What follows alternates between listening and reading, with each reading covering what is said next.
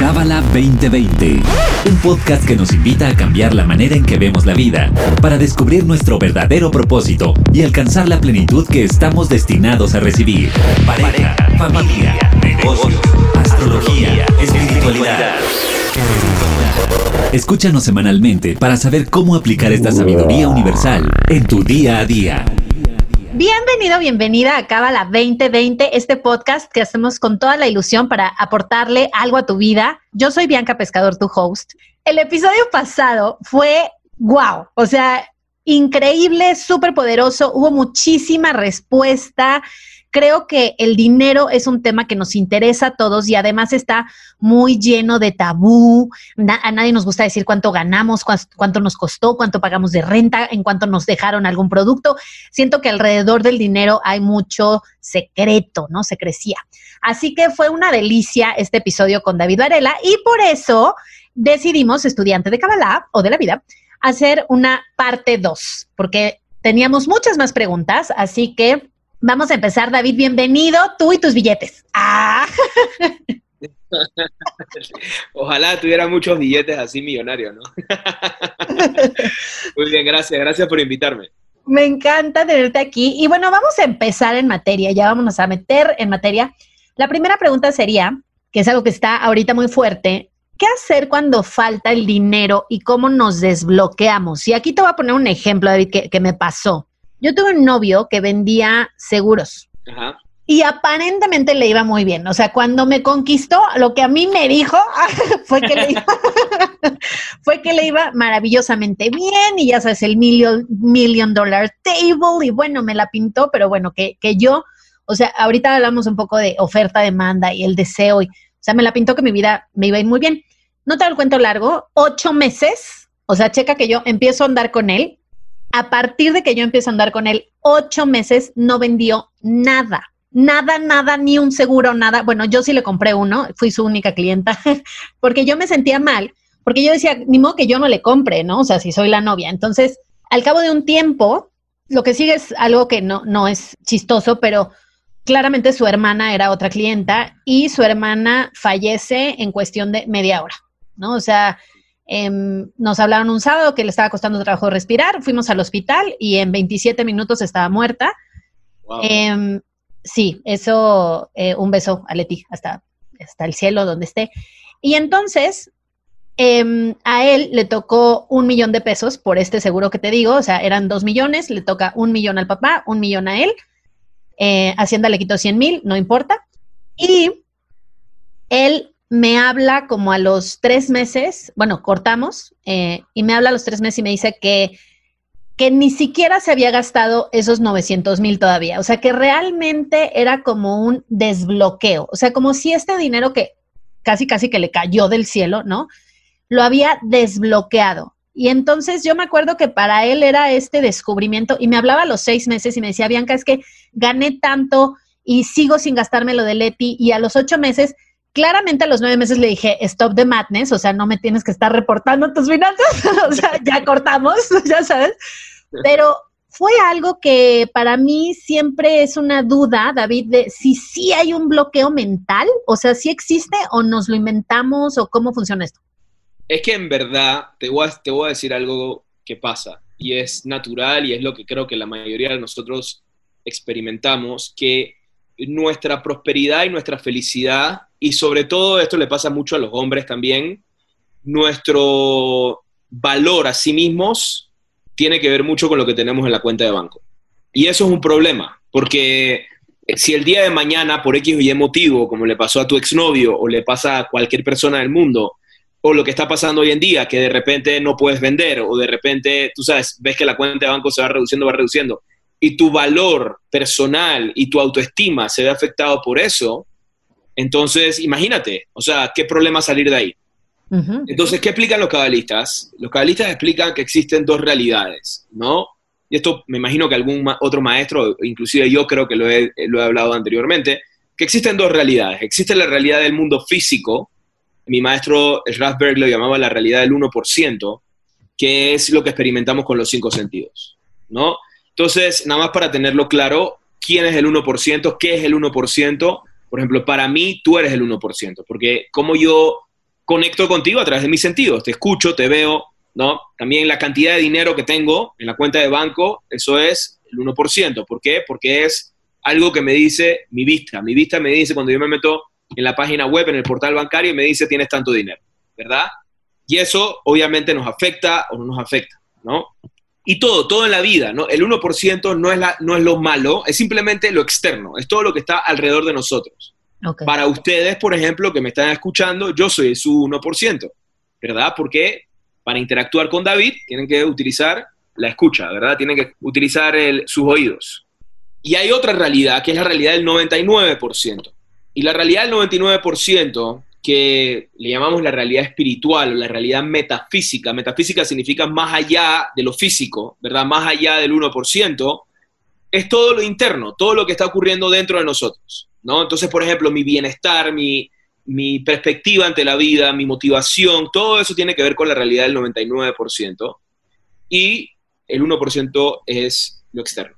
Normalmente nosotros pensamos que el 1%, lo externo, afecta el 99%, ¿verdad? Cuando yo tengo pareja, estoy feliz, ¿verdad? Cuando tengo dinero, estoy feliz. Cuando no tengo dinero, estoy triste. Cuando no tengo pareja, estoy triste. Cuando tengo trabajo, estoy feliz, etcétera, etcétera. No, estoy feliz, estoy seguro, estoy... Entonces, pensamos que el 1% afecta al 99%, ¿no? Y en verdad, la mayoría de nosotros vivimos así. La mayoría de las personas viven de esa manera, viven de una manera en la cual quieren cambiar la realidad externa para poder tener una mejor realidad interna. Entonces, por ejemplo, a tu novio, ¿qué, sucedió? De repente, el 1% externo, que de repente recibió ese dinero, le cambió algo interno y ese cambio interno logró que generara más, ¿no? El secreto está en que en verdad es totalmente lo contrario. En verdad, el 99%, la realidad interna es lo que proyecta la realidad externa. La realidad interna de cómo nos sentimos, de cómo estamos, de, y esto creo que lo hablamos la vez pasada, si nos sentimos plenos, si, o más allá nos sentimos plenos, sabemos y tenemos certeza de que somos plenos, ¿verdad? Y tenemos certeza de que tenemos abundancia y que somos un ser de abundancia y que podemos generar y podemos co-crear, eso va a traer resultados en el 1%. Te voy a dar un ejemplo de algo para que te puedas relacionar. Imagínate que de repente estás contratando a alguien para tu trabajo, ¿verdad? Y viene la primera persona y la primera persona está toda desmotivada. No, que por favor ayúdame, que tú sabes, me siento pobre y me siento carente y necesito que me ayudes, necesito que me dejes este trabajo porque si no, no sé qué va a pasar con mi vida, estoy a punto de suicidarme y qué hago, ¿no?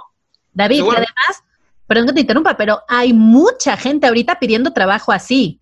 O sea, en los grupos de Facebook en los que estoy es como de, por favor, es que desde la pandemia mi restaurante cerró y yo tengo tres hijos. o sea, pero tú lees ese post y y pues empiezas a sentir como entre lástima y entre ternura y entre Dios mío, ¿cómo le hago? Pero no, o sea, siento que me relaciono muy bien con esto que estás diciendo. Y no te motiva a contratar a esa persona, ¿estás de acuerdo? a lo mejor contratarla, pero desde otro lugar, ¿no? Como desde... un... Exacto, pero el trabajo no es caridad. O sea, cuando tú vas a trabajar, cuando alguien te contrata por algo, no es, cari no es por caridad. O sea, no debería ser por caridad. La caridad es una cosa totalmente distinta. ¿Me sigues? Me encanta. El trabajo es porque la persona tú sabes que te va a ofrecer algo. Es un negocio, trabajar es un negocio. No es qué tú vas a dar, qué yo te voy a dar por lo que tú me diste. Es como cuando vas a la tienda. Tú vas a la tienda, tú compras una manzana, ¿verdad? Y el, el, dueño de la tienda te vende la manzana a un precio y tú estás recibiendo tu manzana y tú estás dando tu manzana. Hay un intercambio. Y el trabajo es igual, ¿no? No deberíamos confundir el trabajo por caridad, no deberíamos confundir el trabajo y lo que hacemos por caridad. ¿No? Porque sí necesitamos esas leyes de causa y efecto en nuestras vidas para saber. Porque si de repente tú me contrataste por caridad, entonces yo en mi mentalidad entre este trabajo como que, ah, bueno, aquí me van a resolver todo. Sí. ¿Entiendes? Y entonces yo no tengo que trabajar y, no sé, y se puede volver un problema.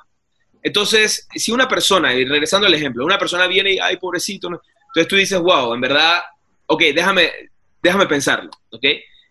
Acto seguido viene una segunda persona súper motivada, súper buena gente, que tal vez no tiene idea de lo que va a hacer, pero, pero su motivación y su energía de decir, no, yo aprendo, enséñame, vamos para adelante, tú sabes lo que necesites y de repente ves en su actitud, y esto me ha pasado inclusive, eh, en el centro de Kabbalah hay personas, la gente que está trabajando, hay algunas personas que están trabajando y se me vino, ahora que estaba mencionando, estaba pensando en una persona que tiene una actitud muy positiva, y no es que la persona es súper inteligente y súper sabia y se sabe todo de arriba abajo, no, pero su actitud te da ganas de decir, no, yo quiero a esta persona de mi lado. Porque ya tiene actitud de crecer, tiene actitud de aprender, tiene actitud de echar para adelante. Ya es el que contratas. Entonces, ¿qué significa? ¿Qué determinó el 1% para esas personas? El 99% de ellas. Porque una adentro se sentía plena y se sentía que quería motivar y que quería empujar, y la otra se sentía deprimida y caída, tuvieron una película totalmente distinta. Tuvieron una película totalmente distinta. Entonces, eso es lo que tenemos que entender. Le tenemos que dar importancia, porque nosotros pensamos, y, by the way, ¿qué pasa si de repente vamos a decir, ok, recibo dinero y hay un desbloqueo, pero esa energía, si yo no la he trabajado internamente, si yo no he trabajado en mi bienestar interno, esa energía eventualmente se va y regreso al mismo punto. Vemos personas que nunca es suficiente la cantidad de dinero que tienen. Entonces, cuando tengo un millón de dólares, entonces ahora sí voy a ser feliz. Y tiene el millón de dólares, no, ahora quiero 10 millones de dólares, ahí es cuando voy a ser feliz ya tiene los 10 millones de dólares, no, ahora quiero 100 millones de dólares. Entonces es como un barril sin fondo, ¿verdad? Que nunca se llenan y nunca están llenos y nunca están plenos. O lo contrario, ¿no? Que le pasa a la mayoría de las personas que ojalá fuera, quiero un millón y viene el millón y 10 millones y 100 millones y no. Lo contrario es, estoy deprimido para el resto de mi vida porque nunca hice el millón de dólares. Así es. No, no nos podemos determinar y no, nuestro bienestar, y ese es un trabajo que tenemos que hacer. Y desde ahí viene la verdadera prosperidad. Si yo internamente hago un trabajo conecto con esa luz interna y aprendo a tener esa luz interna, a pesar de lo que está pasando afuera, las cosas afuera se manifiestan. Oye, David, y, tal vez, nada más, nada más para interrumpir aquí, tal vez el secreto es que se manifiestan de la manera que tú no pensaste que se iban a manifestar y tener esa luz interna te da la claridad para ver esa, esa forma distinta. ¿Me explico? Yo creo que a veces no, nos perdemos esas diferentes formas en cómo la vida nos quiere dar porque estamos demasiado enojados o deprimidos porque no sucedió como yo quería. ¿Me explico? Entonces, primero tenemos que trabajar en eso. ¿Ok? Me ibas a, me a preguntar o a decir algo, cuéntame. Ahí viene la segunda pregunta, que es, ¿cuál es la correcta mentalidad para traer el dinero? Porque por otro lado, o sea, así como tenemos a las que y a los que están buscando trabajo desde este lugar como Niri, ¿no? Como, por favor, ayúdame. O sea, que digo, todos hemos estado ahí, no es nada criticable, simplemente es como tener esta conciencia para salirnos de ahí rapidito pero también como hemos estado ahí, a veces creo que a todos nos ha tocado ver este caso de una persona honesta, trabajadora, buena gente, o sea, lo que le llamamos en México buena gente, y que le va mal, y le va mal, y le va mal, y que hasta uno en las conversaciones, en las comidas, como, no entiendo por qué le va tan mal, o sea, si es tan buena gente, ¿no? Y, y estamos llenos, por lo menos yo te puedo decir que en mi círculo tengo bastantes casos de gente buena gente, o sea, de buena onda, buena vibra, que no entiende uno por qué no les va bien. O sea, por qué les va, mira, si no les va mal, pues les va más o menos, pero no les va bien, ya sabes. Entonces, y de repente te encuentras a gente que pues sabes que es mentirosilla o que es estafadora o que es eh, medio doble moral o que es doble cara y, les va wow. ¿Por qué pasa esto? Bueno, les va wow, pero primero que todo, también los cinco sentidos constantemente nos engañan, porque puede ser que le va wow en esa área de su vida, o wow entre comillas, y de repente le pasa un problema, o tal vez tiene otros problemas en su vida que no le va tan guau, como por ejemplo las, sus relaciones o en su salud, etc. Pero hablando del dinero específicamente, un gran problema que nosotros tenemos con la relación con el dinero es que nosotros pensamos que el dinero es para resolver nuestros problemas. ¿Me explico? Y eso es, una, eso es algo que tenemos que cambiar en la relación con el dinero.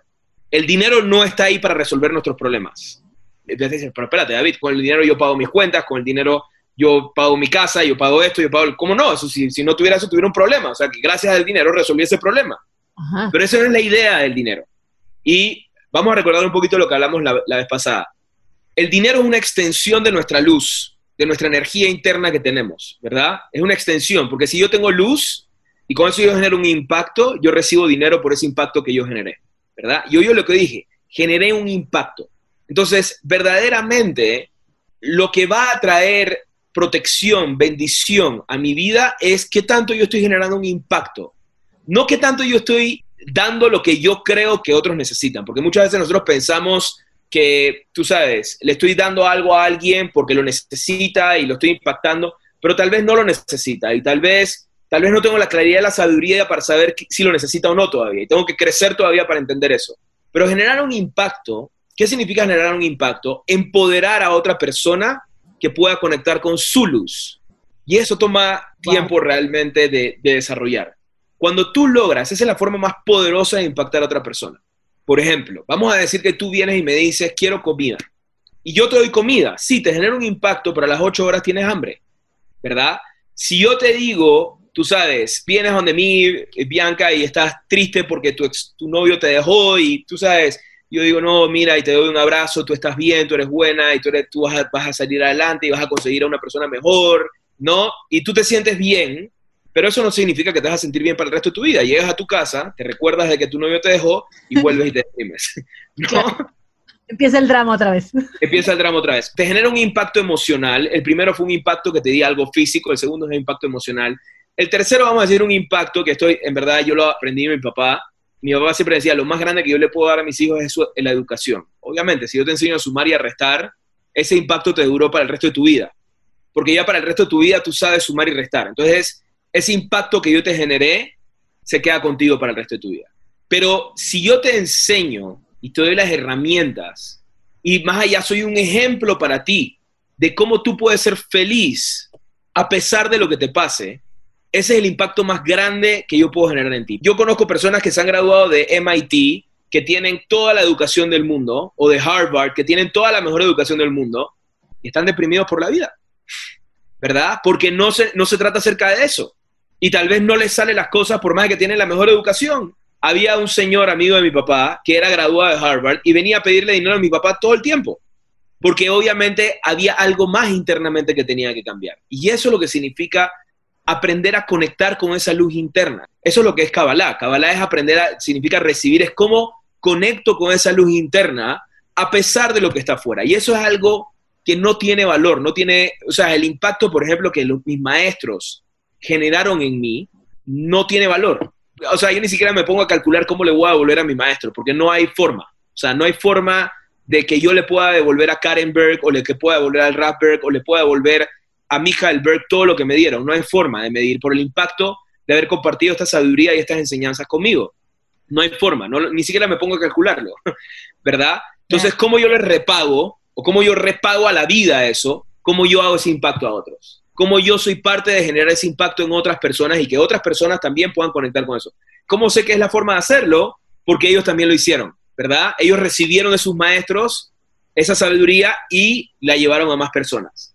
Entonces, eso es generar un impacto. Cuando tú estás realmente en ese nivel de crear un impacto en la vida de otras personas, un impacto grande que le cambias la vida, de real, el cosmos te protege.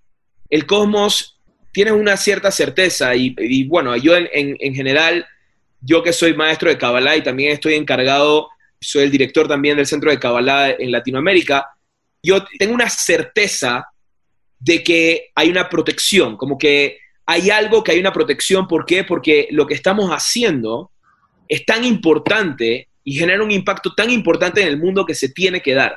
No hay otra. Es un mérito simplemente ser parte de este proceso. No es como una idea de, ah, yo voy a, es como un negocio, voy a generar un negocio y voy a hacer esto. Entonces, no. Es entender cómo puedo generar un impacto en la vida de otras personas. Entonces, cuando yo utilizo el dinero para crear un impacto en la vida de otras personas, a ese nivel, sobre todo a ese nivel, inclusive a mí cuando me preguntaron, ¿no? Y esto va a sonar un poquito raro, pero cuando me preguntaron a mí, ¿por qué te hiciste maestro de Kabbalah? Y yo dije, fue la mejor decisión de negocios que tuve. ¿Por qué? Porque no es que me voy a hacer millonario siendo maestro de Kabbalah, pero es la oportunidad de generar un impacto en la vida de otras personas. Y mi jefe, que es la luz, no hay mejor jefe que ese, ¿verdad? No hay, no hay mejor accionista de tu empresa que sea la luz.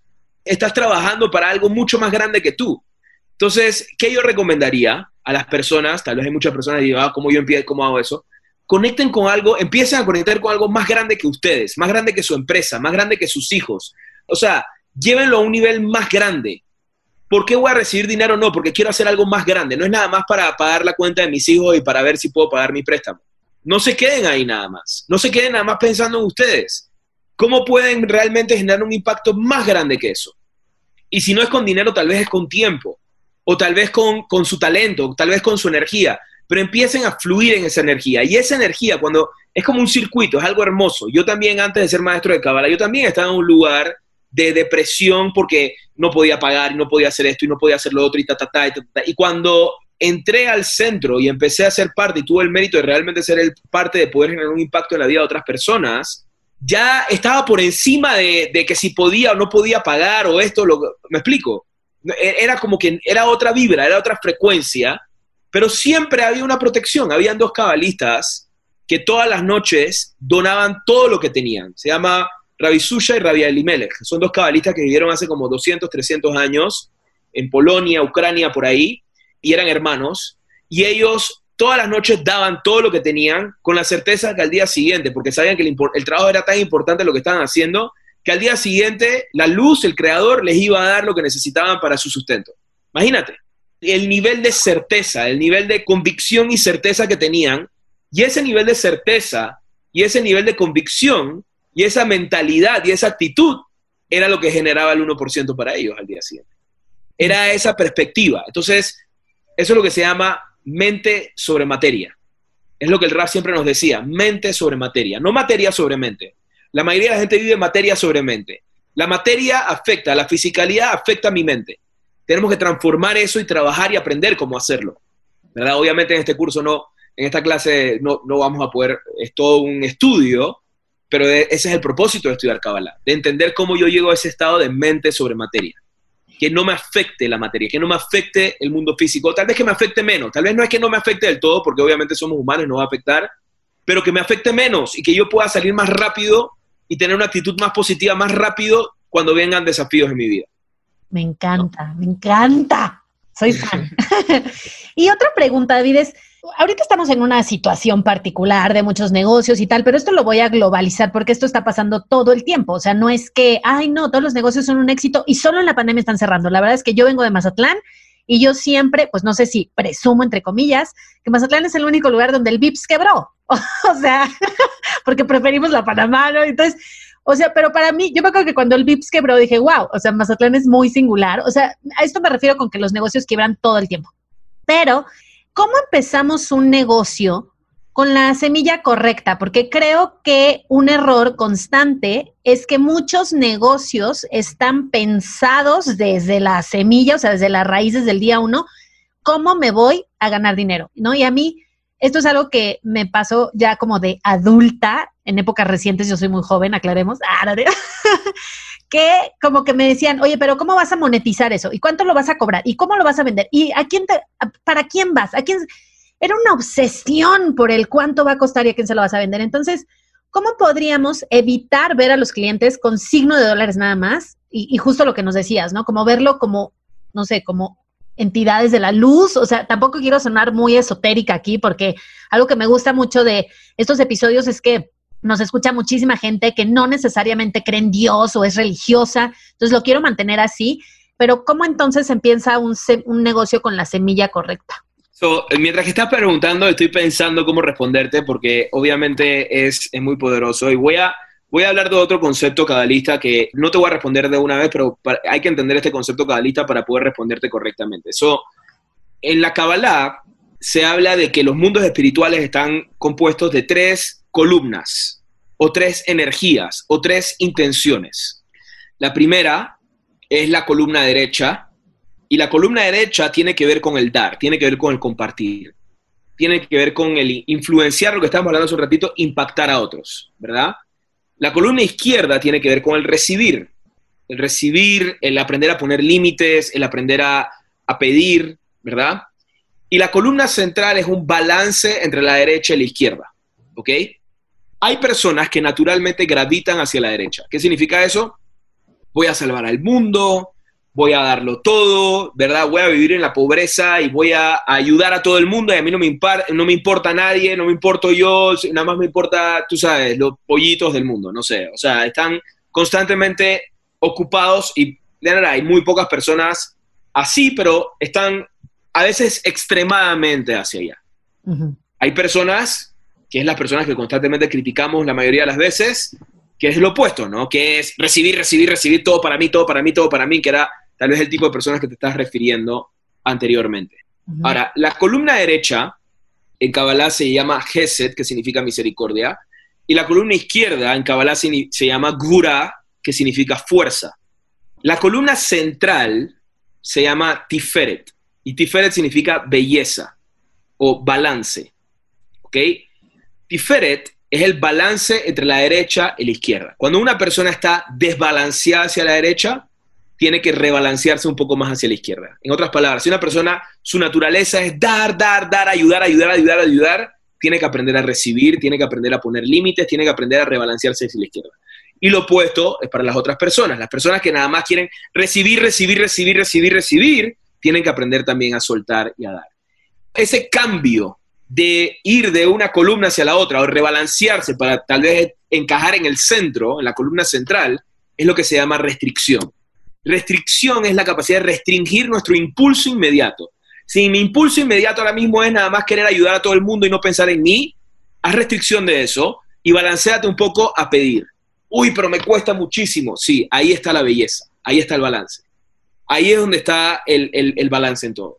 Si tu mentalidad es, no, me, voy me quiero comer el mundo y voy a, tú sabes, voy a aprovecharme del mundo entero y me voy a hacer todo el millonario yo y, y el, el resto del mundo no me importa, balance, ¿verdad? empieza a ocuparte de los demás, empieza a compartir, empieza a dar. Cada uno sabe en las diferentes áreas de su vida hacia dónde está desbalanceado, porque a veces estamos desbalanceados tal vez hacia la derecha o la izquierda en diferentes áreas de nuestra vida. Tal vez con nuestra familia somos demasiado limitantes, pero con nuestros amigos lo damos todo, o viceversa, o tal vez, tú sabes, con el dinero comparto y comparto y comparto, pero en otra área de mi vida tal vez soy muy limitante. Y sucede así porque por ejemplo, si a mí me cuesta poner límites y recibir en mi aspecto económico, tal vez me va a costar poner límites entonces en mi salud, O me va, a costar verdaderamente invertir en mi cuerpo o darle a mi cuerpo, ¿no? Porque voy a estar constantemente nada más desbalanceado en dar a los demás, ¿no? Entonces siempre hay un desbalance energéticamente en las personas cuando estamos hacia un lado al otro. Entonces el secreto es darnos cuenta hacia dónde estamos desbalanceados y tratar de corregir. Entonces, a la pregunta que me estás diciendo, depende. Yo no te puedo decir que siempre es lo correcto pensar, porque puede ser que para una persona que naturalmente lo único que quiere es dar su trabajo gratis, la persona tiene que trabajar en verdad en valorar su trabajo y cobrar correctamente. Si hay una persona que nada más está pensando en cobrar, cobrar, cobrar y no le importa lo que le da a la gente, entonces esa persona tiene que empezar a pensar en la gente y empezar a, darle más valor a lo que está dando siempre llegar al balance, siempre tratar de estar, y el secreto para eso es primero entendernos como hacia qué columna, hacia qué energía estamos gravitando en esa área de nuestra vida y restringir, hacer lo que nos cuesta, que es hacer lo opuesto. No, pero no hace sentido que, obviamente nuestra lógica, nuestra mente nos va a decir, no hace sentido que si yo quiero dinero, ¿por qué voy a cobrar esto? ¿Por qué no cobrar esto? ¿Por qué no sé? No se trata acerca de la lógica tiene que ver con algo energético. Tú quieres generar luz en tu vida, tú quieres tener esa plenitud en tu vida para que, la, para que haya protección, para que, porque tal vez sí, cobras esto ahorita mismo y, es pan para hoy, hambre para mañana, ¿verdad? Recibes ese dinero, pero mañana ¿qué pasa? ¡Pum! No tienes más, porque todo el mundo, todos tus clientes te abandonaron porque eras un egoísta. O lo opuesto, ¿no? No voy a ayudar a todo el mundo y voy a darle a todo el mundo y la vida me va a regresar. Y, la, y me quedo esperando 80 años para que la vida me regrese y nunca me regresó porque tu balance, lo que tenías que aprender a hacer era rebalancearte y aprender a pedir. Entonces, esto me recuerda a un ejemplo, eh, hace unas semanas lastimosamente falleció mi maestra Karen Berg y en estos días estuvimos, hemos tenido varias reuniones, todos los maestros nos conectamos por Zoom a contar historias de Karen y una persona contó algo muy hermoso, tenía cáncer y la actitud que Karen tenía con el cáncer. Por un lado, Karen estaba constantemente feliz, o sea, tú veías a Karen y era una persona que tú decías, no, ella no tiene cáncer, o sea, no hace sentido. Obvia, si, si, la veías no físicamente, porque obviamente físicamente las quimioterapias y todo le empezaron a afectar el cuerpo eh, y se empezó a poner más flaca, pero energéticamente estaba ahí para dar. Una vez yo la llamé y era como, wow, o sea, me dio toda su energía y fue como, en Karen, ¿qué onda? No, tiene cáncer y acaba de salir una quimioterapia y me llama para darme toda esta energía y es como, ¿de dónde saca esta energía Karen? ¿Verdad? Era, es, es realmente un ejemplo a seguir y sobre todo aquellos que estuvimos cerca de ella en el proceso, es como, wow, nos dio tantas lecciones. Entonces, por un lado, Karen estaba, tú sabes, como, como si nada, ¿no? Estaba dando y compartiendo y haciendo meditaciones y positiva. Una persona, otro jebre que estaba ahí, estaba en Los Ángeles, la fue a buscar al hospital porque en las últimas semanas se hizo un tratamiento que se quedaba en el hospital como tres días, creo que durante la semana o los fines de semana nada más se iba a la casa. Entonces, un maestro fue a buscar al hospital para llevarla a su casa. El maestro nos decía, esto fue semanas antes de que falleciera, el maestro nos decía que en el carro Karen venía cantando y feliz y no sé qué, y era como que, ¿qué está pasando? O sea, como que esta no es una persona que tiene cáncer, me explico, como que no hace sentido.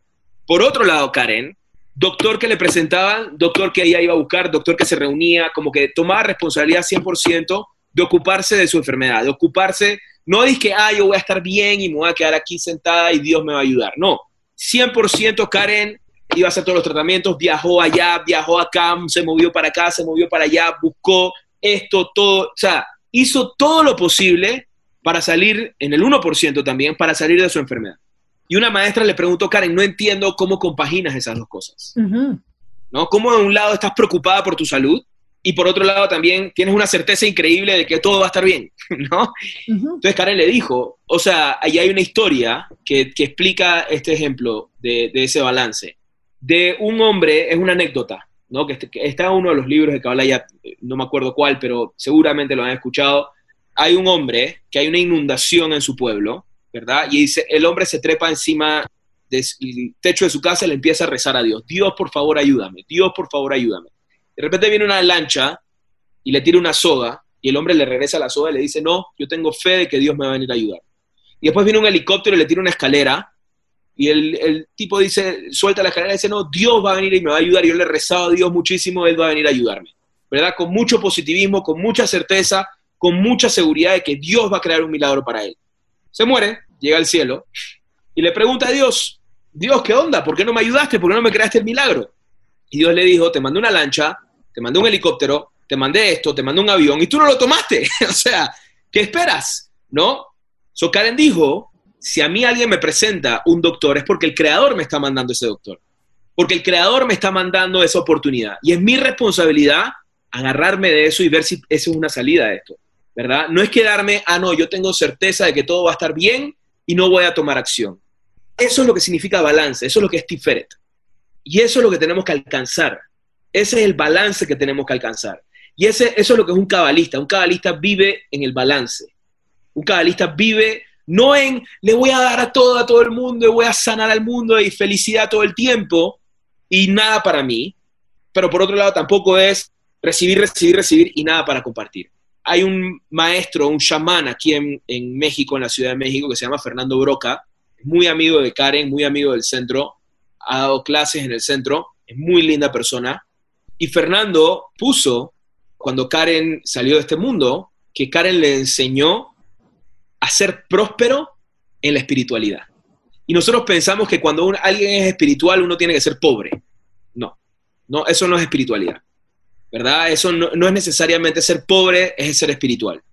Pero también hay que tener un balance. ¿Me explico? En el balance está la conexión, en el balance está la luz interna, no en, en ninguno de los extremos. ¿Ok? Entonces, tal vez con eso respondo la pregunta que me estabas haciendo. Depende de la persona, depende de la situación, pero también lo que le puedo recomendar a las personas es que traten de buscar su balance.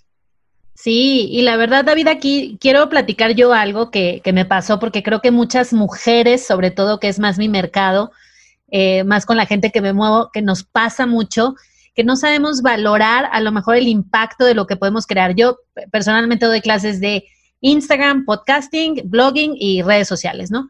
Y me pasó que en la cuarentena me dijeron, oye, bien que nos puedes dar clases, y yo sí, claro que sí y las di baratísimas. Y algo que me pasó, David, fue que al cabo de ocho semanas yo estaba agotada, drenada, lloraba de cansancio, o sea, activamente lloraba. Y más porque ocho de cada diez personas me decían, oye, siento que das muy baratos los cursos.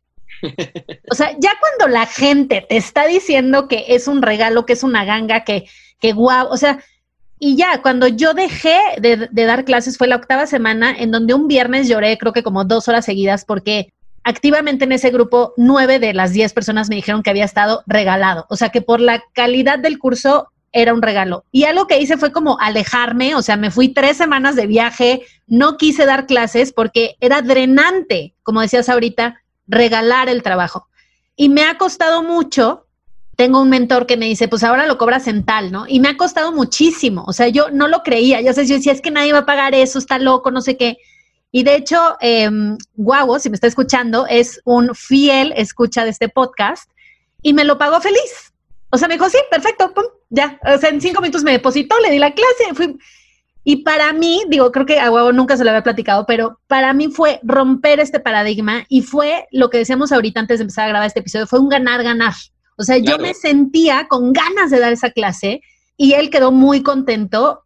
Y ahorita, eh, para ti que nos escuchas, hablamos de esta energía de cuando es ganar, perder, ¿no? Y yo creo que ocho semanas yo sentía que yo perdía, porque cuando me decían, oye, está muy barato, oye, las das muy baratas, oye, qué bárbara, es lo más regalado que he visto. O sea, imagínate, David, yo, cuando, o sea, una persona me dijo, Bianca, hay gente con menos experiencia, menos talento y menos carisma cobrando hasta tres veces más.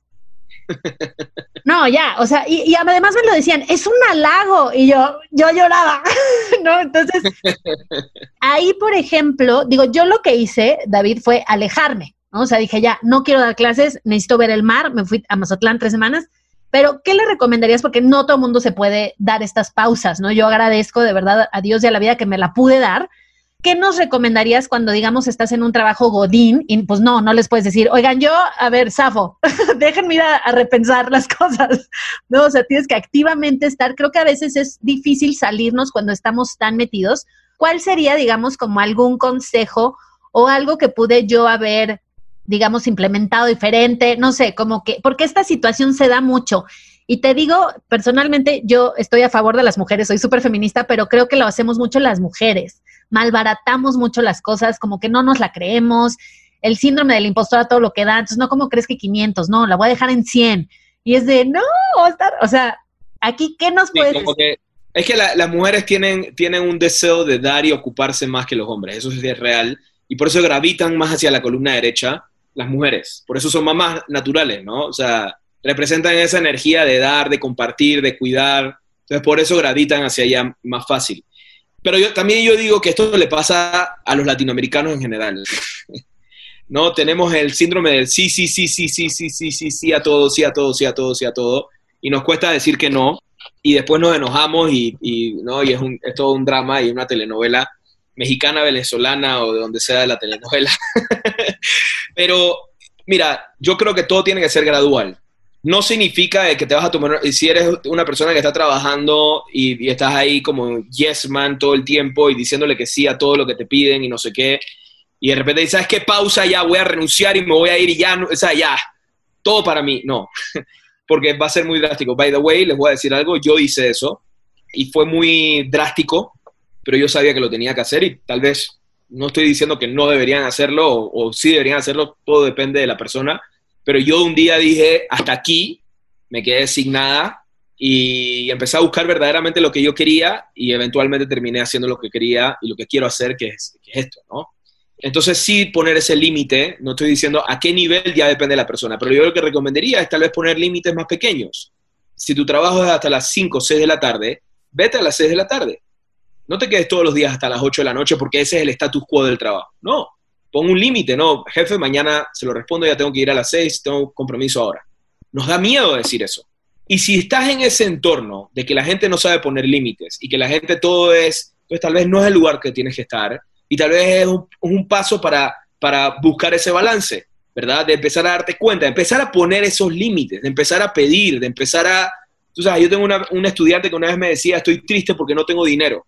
Yo le dije, pero estás trabajando. Dije, sí, sí, estoy trabajando, pero no me pagan lo suficiente. Yo le dije, ¿tú le has pedido un aumento a tu jefe? Me dice, no, nunca le he pedido un aumento a mi jefe, porque si le pido me va a votar. Yo dije, ¿de dónde sacaste esa idea? Ve mañana a pedirle un aumento a tu jefe. que al día siguiente fue y le pidió un aumento a su jefe, le dieron el aumento y estaba feliz.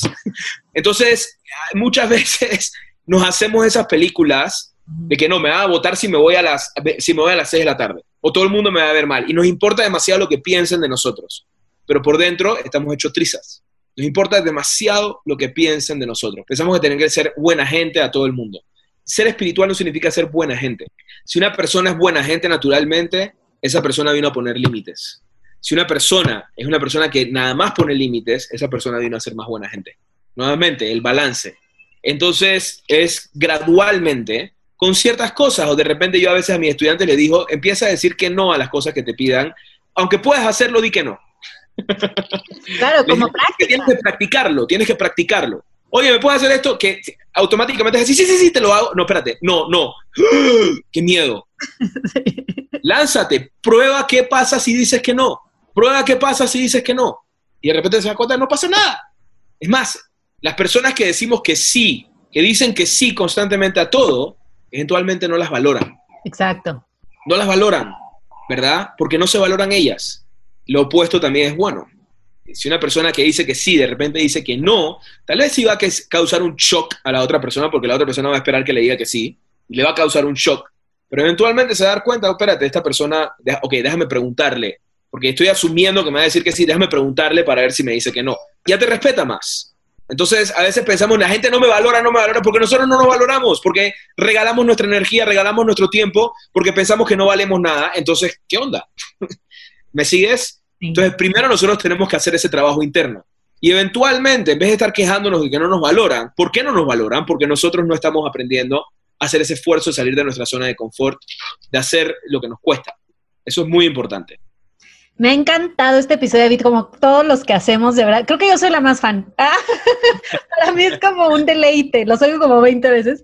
Te agradezco muchísimo. Y finalmente, David, ya para cerrar, para ti que nos escuchaste, si quieres saber más de este tema, hay un libro en el Centro de Kabbalah que puedes, por supuesto, adquirir, que se llama Prosperidad Verdadera. Eh, David, ¿qué nos puedes decir de este libro para que más estudiantes, digo, si quieren saber más acerca de los dineros, que se animen a leerlo? Sí, el, libro de Prosperidad Verdadera habla, del, habla acerca de qué es la prosperidad verdadera y habla de herramientas prácticas que podemos aplicar a nuestra vida para traer más prosperidad y del dinero específicamente, es muy poderoso. Y habla también del tiempo. No hemos hablado mucho del tiempo, pero algo que dice el libro que me encanta del tiempo es que el dinero viene y va, pero el tiempo que viene se va y nunca regresa. Entonces muchas veces nos enfocamos demasiado en cuidar nuestro dinero, pero no nos enfocamos en cuidar nuestro tiempo. ¿verdad? Entonces, eso nada más una de las cosas que dice, y es eh, lecciones muy poderosas, cabalistas, de ese libro, lo pueden conseguir en Amazon, lo pueden conseguir en, la página del, centro de cabala, cabala.com. Y también, ahora que estaba hablando, porque, ¿sabes? Es chistoso, esta noche tengo una clase, voy a arrancar un, curso, estamos empezando el curso de Cabala 2 Global, y la primera clase es confrontación proactiva. así que si están interesados, y la, primera y la segunda clase es confrontación proactiva. Así que también si quieren escuchar un poquito más del tema de confrontación proactiva, de poner límites, de aprender a decir que no, de, salir de eso, también pueden conectarse al curso. Me encanta porque es algo que necesitamos. Está muy cañón. Bueno, yo a mí así me han quedado todos los sacos, me han caído todos los 20 Muchísimas gracias, David, por tu tiempo, por compartir esta sabiduría, por impactar tanto en nuestras vidas. Te digo que mi mamá me echa carrilla porque dice que me la vivo cabaleando gente y sí, ah, no me importa, creo que es algo positivo que a mí me ha ayudado tanto que me muero de ganas por compartir, así que gracias. Te quiero contar algo, nada te quiero contar algo ahora que me dijiste de tu mamá antes de que se te vayas. Yo también cuando empecé a estudiar Kabbalah, cabaleaba a la gente y en verdad paré a mi familia, eh, tú sabes, a, todo el paré y en verdad nada más me enfoqué en darle a la gente que quería recibir. Pero para que sepas, y mi mamá que es cero, o sea, no estaba involucrada en Kabbalah, empezó a tomar Kabbalah el curso de Kabbalah 1, ahora hace 10 semanas y ahora está tomando Kabbalah 2, así que a veces eh, fue una restricción grande que hice de no, ¿verdad? De no cabalear a la gente, que es como le hablas de cabalar que no quieren escuchar.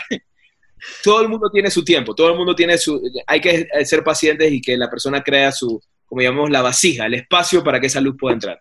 Pero está increíble de todas maneras lo que estás haciendo con estos podcasts, porque las personas que nos están escuchando seguramente tienen mucho deseo. Claro, y que además es bien fácil por, por compartir, porque te vas a Spotify, compartir WhatsApp, listo, bye. Así es. Ya estás cabaleando. Escúchalo si quieres, si no, también. Exacto. Pues muchas gracias y para ti, querido estudiante, nos escuchamos el próximo viernes. Bye bye. Un abrazo grande. Este episodio fue traído a ti por el Centro de Cábala México. Síguenos en Instagram como Cábala MX. Visita cábala.com, elige el idioma de tu preferencia y entérate de todos nuestros eventos.